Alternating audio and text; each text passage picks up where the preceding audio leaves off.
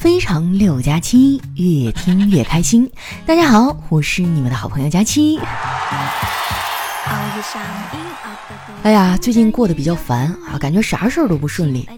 目前来说，我最大的烦恼啊，就是经济实力跟不上我的审美能力。这不是换季了嘛，我就总觉得我没有衣服穿。虽然衣柜里衣服也不少，但是有句话说得好啊，衣柜衣服千千万，只有新的最好看。不过不管怎么说哈，夏天还是很美好的，因为夏天有冰镇西瓜，还有小龙虾可以吃。昨天我下班的时候啊，路过水果店，发现他们家的西瓜不错，就想买点尝尝。我跟老板说：“老板，这么大西瓜，我一个人也吃不完，能不能只买一部分呀？”老板说：“可以啊，你要多少，我帮你切。”我说：“除了皮，剩下的我都要。”买完西瓜呀，我又去买了很多别的小吃。我发现啊，我跟一般人还真不一样。别人的夏天呢是毫无食欲，而我的夏天是食欲暴增。买完小吃啊，回家前的最后一站，我去了家附近的超市。我爸说啊，那家超市在搞促销，让我买点鸡蛋回家。我过去一看，嚯，那乌泱乌泱的都是人呢。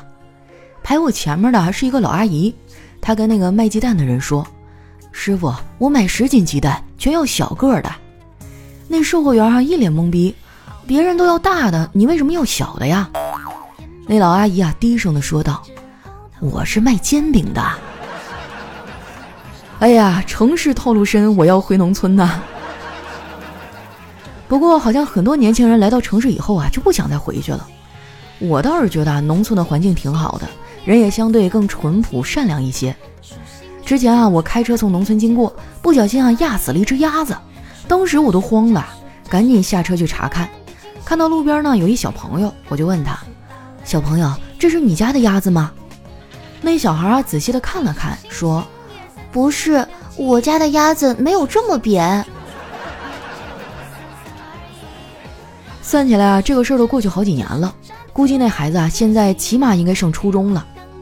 说到这个啊，今天应该是高考吧？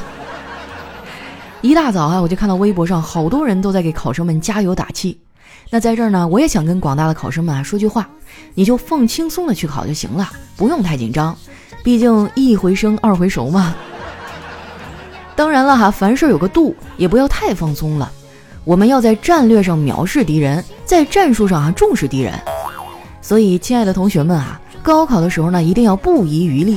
因为这是你们生命中最后一次用脑了，以后可能就是要看脸了。当初我高考的时候啊，心态就特别好，因为我妈呢经常跟我聊天哈，帮我解压。她跟我说：“放轻松，不要给自己太大压力。考差了怎么了？不能读好大学又怎么了？大不了我就没你这个闺女啊。”在这样的激励之下，哈，我就发挥出了自己真实的水平，最后呢上了个大专。我们学校吧，其实也挺好的，就是环境稍微差了点儿，尤其是那个教学楼的公共厕所，简直就是脏乱差呀。更要命的是哈，这个厕所呢晚上还锁门。公共厕所晚上锁门哈，我能理解，八点就锁门呢，我也能接受。但是大妈哈，你锁门的时候能不能问一下里面还有没有人？说出来啊，你们可能不信。上学的时候啊，我还算是个乖学生，基本上不怎么逃课。我觉得啊，我爸妈既然花钱把我送进了学校，上课的时候呢，就一定要认真。老师说的每一个字儿啊，每一句话都得好好的听到心里去，要不然啊，上课就会睡不着。不过呢，大学也有美好的地方，哎，比如说有很多好看的小哥哥。记得有一次啊，我坐公交车去别的校区上课。就看到了一个啊长得特别帅的小哥哥，哎，就是那种你看一眼啊就不愿意把眼睛从他身上移开的那种。我当时就想啊，可能我这辈子啊都不见得能见到这么帅的了，千万不能错过机会。于是呢，我就给他传了个小纸条，上面写着：“和我交个朋友好不好？如果好呢，就写上你的联系地址传回来；如果不好，就打开车窗让他随风飘去吧。”过了一会儿啊，这纸条居然真的传回来了。我兴奋地打开纸条，只见上面写着：“对不起，车窗打不开。经历了这次挫败之后啊，我就特别的沮丧。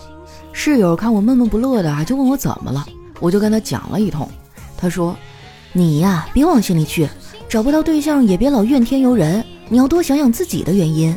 也许是因为你太优秀了呢，所以没人能配得上你啊。”哎，我觉得他说的有点道理哈，好像是这么回事儿。后来毕业了，大家就各奔东西了。工作之后呢，我们还聚过一次。那次的聚会地点啊，选在了动物园儿。哎，不要惊讶哈，这是我们一致投票决定的，因为大家觉得只有在动物园儿啊，才能感觉到自己还是个人啊。工作了一年多之后啊，我有了我第一个真正意义上的男朋友。一开始呢，我们俩是在一个城市，后来他因为工作原因哈，调到了别的城市，就这样啊，我们俩变成了异地恋。那段时间啊，我总觉得没有安全感，觉得他对我冷淡了。有一次啊，我发消息过去，他半天也没回。当时我这脾气就上来了，打电话过去啊，给他一顿喷，然后说：“你是不是不爱我了？”他淡定的说：“我怎么就不爱你了？为了接你电话，我俄罗斯方块都放错位置了。”这把我给气的啊，立马就跟他提了分手。他居然也同意了。过了几天啊，我气儿消了，觉得这事儿做的有点冲动，就主动跟他示好。我说：“要不咱们复合吧？我想你了。这个赛季也太难打了。”其实哈，我们俩也有很甜的时候。之前我去他的城市找他，他带我去游泳。我是个旱鸭子，在水里泡了一会儿啊，就去泳池边坐着休息，一边休息呢，一边吃水果。当我男朋友啊游到我这儿的时候，我就喂他吃一口东西。反复了几次之后啊，他突然从水里站了起来，非常严肃地跟我说。你能不能别喂我了？我不吃。我说啊，那你是吃够了？不是，我游一圈你就喂我一口，我觉得这样特别像海洋馆里训海豚。你还别说哈，让他这么一说，还真有点像。游完泳啊，他开车带我去吃饭。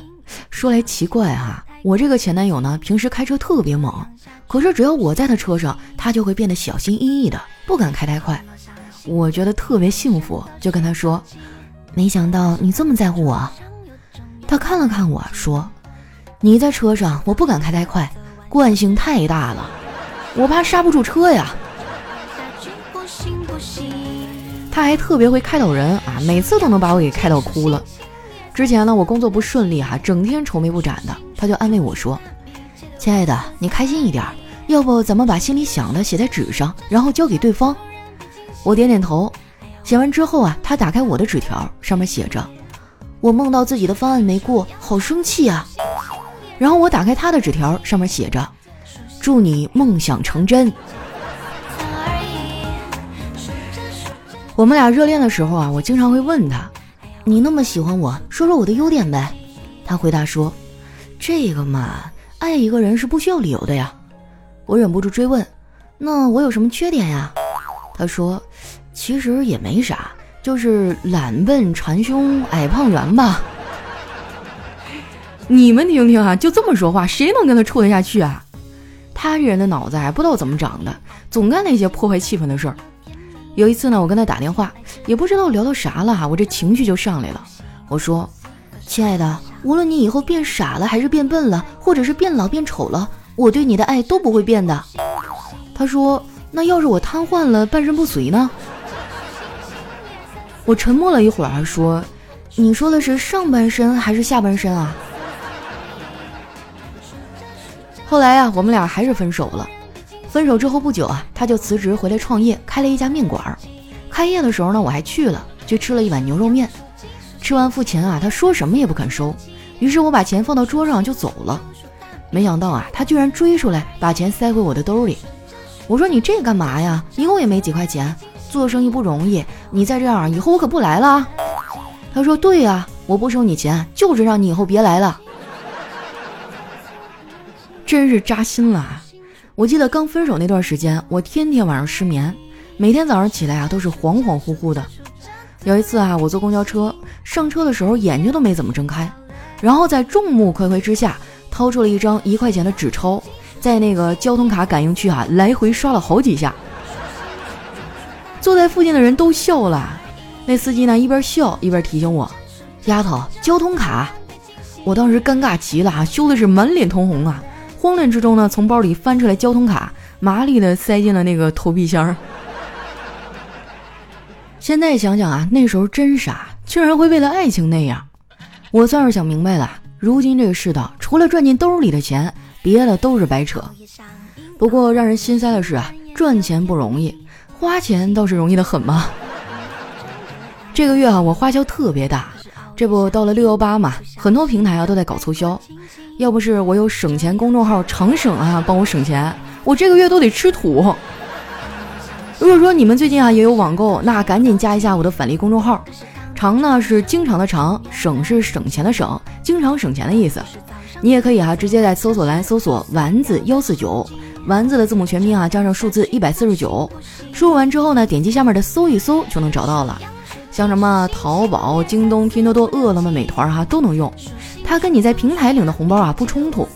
没关注的啊，赶紧关注一下，早关注早省钱啊！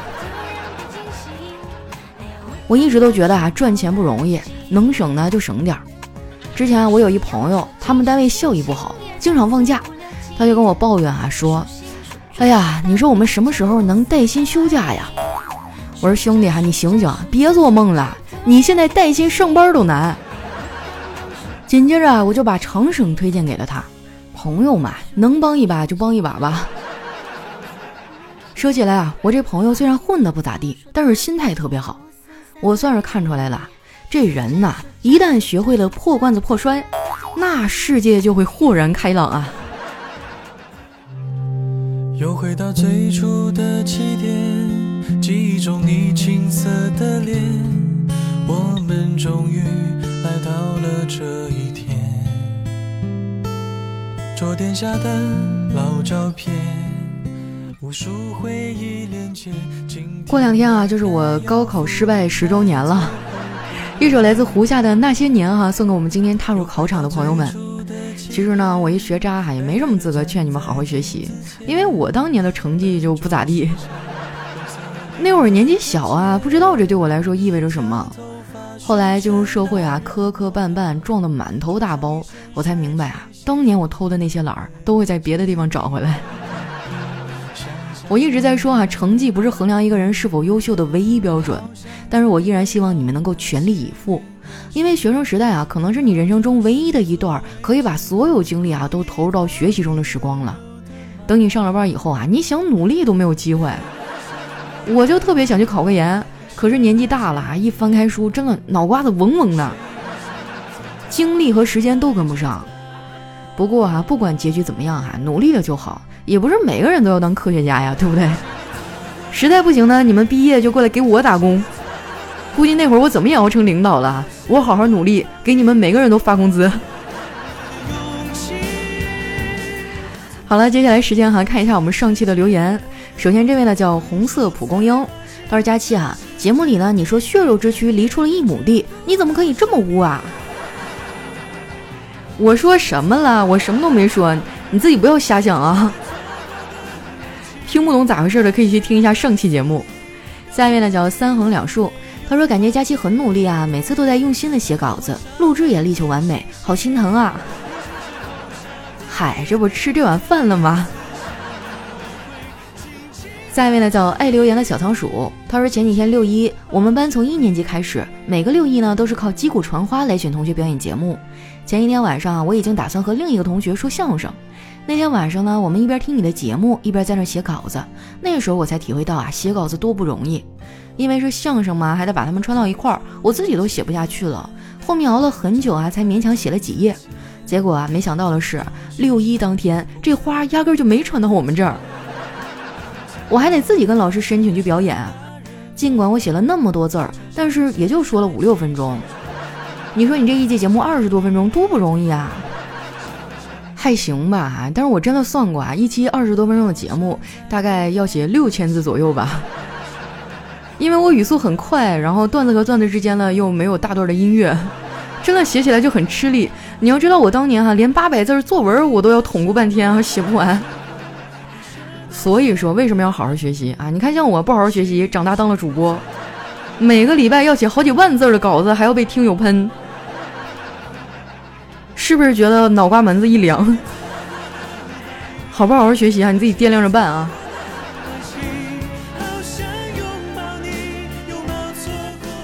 下一位呢叫听友八九四五五四五六，他说今天的砖啊格外烫手，对面马路小卖部里的冰镇可乐依旧是我遥不可及的梦，多想佳期能看懂我内心的伤，然后对我说，今晚我翻你牌子。哎呦，你可快来吧，只有你一块牌子。下面呢叫小灵鸡，但是佳期啊，我来报喜了。我呢是上期在评论底下求祝福的那个，我得了亚军，但我不是很开心，因为冠军是黑幕。但是我能怎么办呢？每一个学校都是一个小型的社会，这种事情啊，我以后可能还会碰到更多。算了，反正我也改变不了什么。我相信大家的眼睛是雪亮的。最后呢，祝佳期天天开心。哎呀，这小小年纪经历了这么多呀！也不知道怎么安慰你哈，就希望下一次比赛当中你能拿到冠军吧，好不好？下一位呢叫曼曼，他说佳期啊，最近的天儿呢越来越热，蚊子也越来越多了。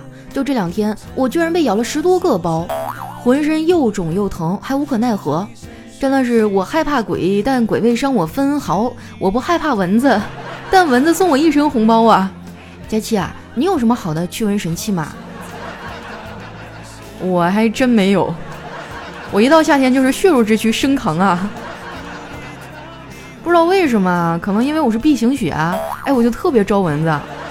我感觉这屋里有十个人啊，他都不咬别人，就咬我。下一位呢叫老公，老公你慢些走。他说老公出差一个多月没有主动联系我，该如何调教呢？嗯，我看了很多朋友可能会回答的比较阴暗啊，什么劈腿、变心、不爱你啊之类的哈。但凡事你要往好的方面想，万一是吧，你老公遇到什么意外呢？我猜他可能是死了吧。下一位呢叫小厘米，他说点赞哈真的是一种非常高冷的表现形式，不给对方任何回复的机会，只是默默的告诉别人朕已阅。有那么一种君临天下的味道在里面哈。下一位呢叫人间值得，他说有一种孤独哈，他们就像一壶正在烧着的开水，嘴里喊着咕嘟咕嘟，内心里啊却翻滚着浪。对呀哈，我就是那种特别希望别人来找我玩啊，但是你不找我，我绝对不会主动找你。你一找我呢，我就像一个欢快的哈士奇一样奔你而去，就特别快乐。所以说，人和人之间交往啊，有的时候就要勇敢的迈出第一步。然后你可能会发现，对方也是这意思呢。我真的也特别想找你玩啊。下一位呢叫放不下的手机，他说冷暴力有什么意思啊？我爸妈把我养了这么大，不是让我在这儿卑躬屈膝的讨好你的，谁还没点脾气呢？我就没什么脾气，你不高兴就不要理我好了。等你气儿消了，我再回来找你，我的宝。这个转折差点闪了我的老腰啊！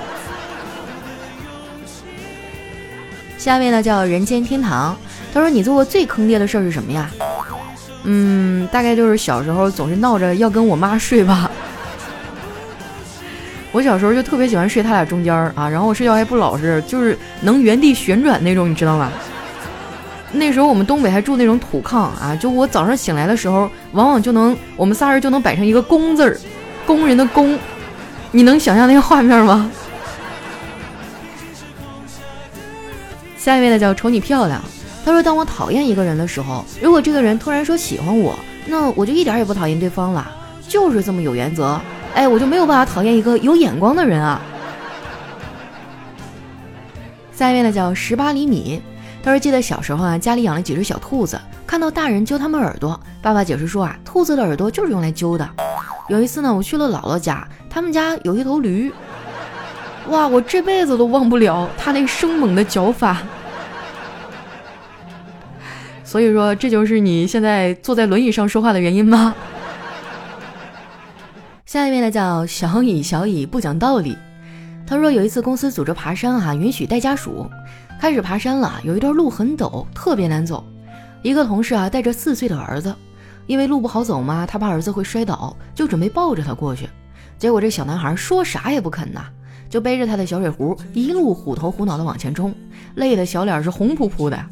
大家都夸他说小小年纪真懂事儿。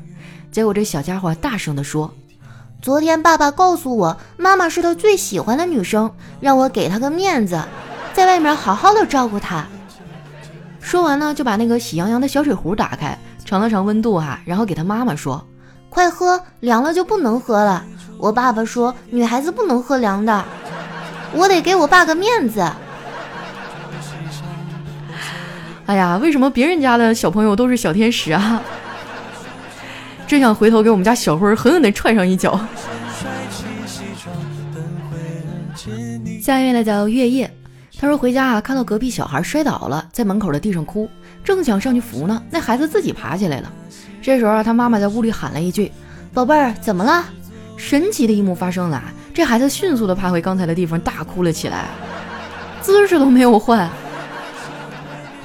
这也不是熊孩子的常规操作吗？下一位呢叫骄傲的赖先生，他说怎么反驳你行你上啊这个逻辑呢？那我评价个电冰箱，我自己还得会制冷呗。下一位呢叫白居易的弟弟白交易。他说：“有一天哈，老师让学生用‘就像’让我们来造句。学霸说，语文课就像一对翅膀，让我们翱翔于知识的殿堂，嗅文化的蛛丝马迹。学渣哈灵光一闪说，数学课就像南孚电池，一节比六节强，让我们感受到烧脑的含义。这个学渣应该叫小明吧？下一位呢叫蓝颜知己。”他说：“一个玩的比较好的异性朋友，把我的手机密码改成了他的生日，还顺便设置了指纹，这是什么行为啊？我的天，这准备偷你手机啊！你赶紧报警吧你！”下一位呢，叫听友二六二七二七二三零，他说：“啊，我怎么就觉得你这么顺眼呢？看我不一刀劈死这只鸡给你煮汤喝！你大爷最近身体还好吗？有时间我去看看他。”脑子是个好东西，希望你用聪明的大脑说出更多鼓舞人心的话。哇，都是神转折哈！下一位呢叫刘奶奶喝牛奶，他说豪华汽车啊，有哪些地方会让你感叹，真不愧是值多少多少万的豪车，对得起这个价格呀？嗯，那大概就是维修的时候吧。哦，对，还有买保险的时候。来看一下我们的最后一位哈，叫佳期的陆墨。他说一家三口啊在家吃饭，儿子在夹一块肉的时候，手一松啊，肉就掉到了桌子上。儿子再想夹起来的时候啊，老婆就温柔的一笑：“宝宝，桌子脏，掉桌上的肉就不能吃了。”然后呢，就把这个肉夹到了我的碗里。这个家庭地位一目了然哈。好了，那今天留言就先分享到这儿。喜欢我的朋友呢，记得关注我的新浪微博和公众微信，搜索“主播佳期”，是“佳期如梦”的佳期。那这几天啊是高考，咱们路过学校啊或者这个主干道的时候，一定要轻声慢行啊，千万不要摁喇叭，不要影响他们考试。然后坐车的时候也尽量让一让哈，毕竟他们人生当中最重要的就是这几天了，咱也不差这一时半刻的，对不对？好啦，那今天我们的节目就先到这儿啦，我们下期再见。